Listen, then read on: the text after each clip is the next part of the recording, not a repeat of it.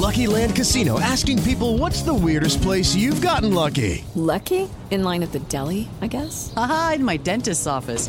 More than once, actually. Do I have to say? Yes, you do. In the car before my kids' PTA meeting. Really? Yes. Excuse me, what's the weirdest place you've gotten lucky? I never win and tell. Well, there you have it. You can get lucky anywhere playing at LuckyLandSlots.com. Play for free right now. Are you feeling lucky? No purchase necessary. Void where prohibited by law. 18 plus. Terms and conditions apply. See website for details.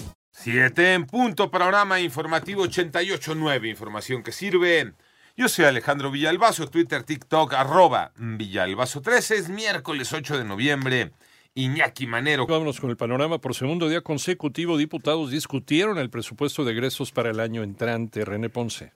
Poco después de las 11 de la noche concluyó ayer la segunda jornada de discusiones del presupuesto de egresos de la Federación 2024 que se lleva a cabo en el Pleno de la Cámara de Diputados, sin modificaciones al proyecto que contempla recortes al Poder Judicial y al INE y que no plantea ninguna partida para la reconstrucción de Acapulco. Transcurrió la exposición de miles de reservas. En su oportunidad, el diputado perredista Francisco Javier Huacus mostró varios presentes que llevaba para Morena y sus aliados. Un gorrito, un antifaz de ladrón que les hace falta y de una vez una camisita para que ustedes le pongan aquí el nombre de la candidata o el candidato de Morena, del PT o del Verde. Para 88 Nueve Noticias, René Ponce Hernández. En el panorama nacional, el ministro de la Suprema Corte de Justicia de la Nación, Arturo Saldívar Lelo de la Rea, presentó ante el presidente de la República su renuncia al cargo para ser sometida al Senado de la República.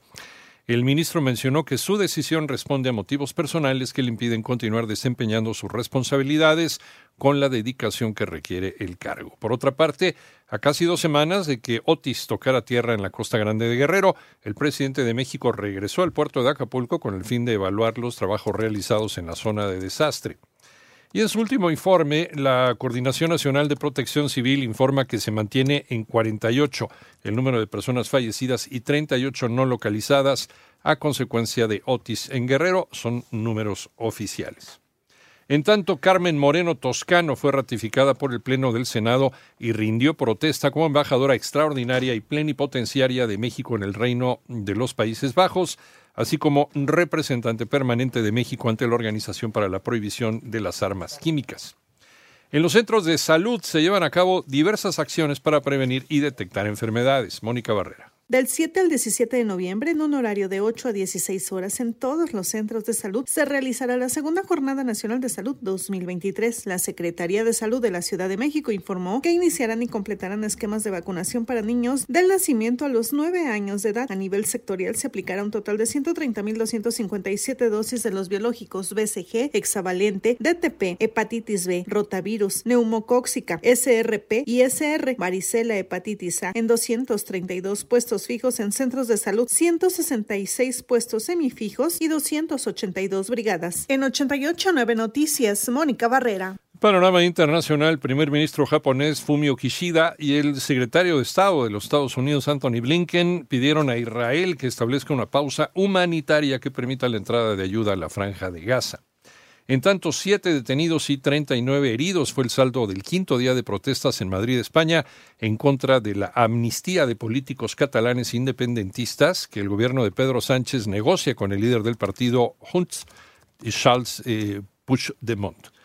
Por otro lado, el eh, gobierno de Australia informó que el apagón de hoy miércoles en los servicios de telefonía móvil e Internet que brinda Optus, la segunda empresa de telecomunicaciones más grande de este país, dejó incomunicadas a unas 10.000 personas y miles de negocios. Y la presidenta de la Comisión Europea, Ursula von der Leyen, dice que hoy es un día histórico debido a que la Comisión recomendó que el Consejo abra negociaciones de adhesión con Ucrania y Moldavia.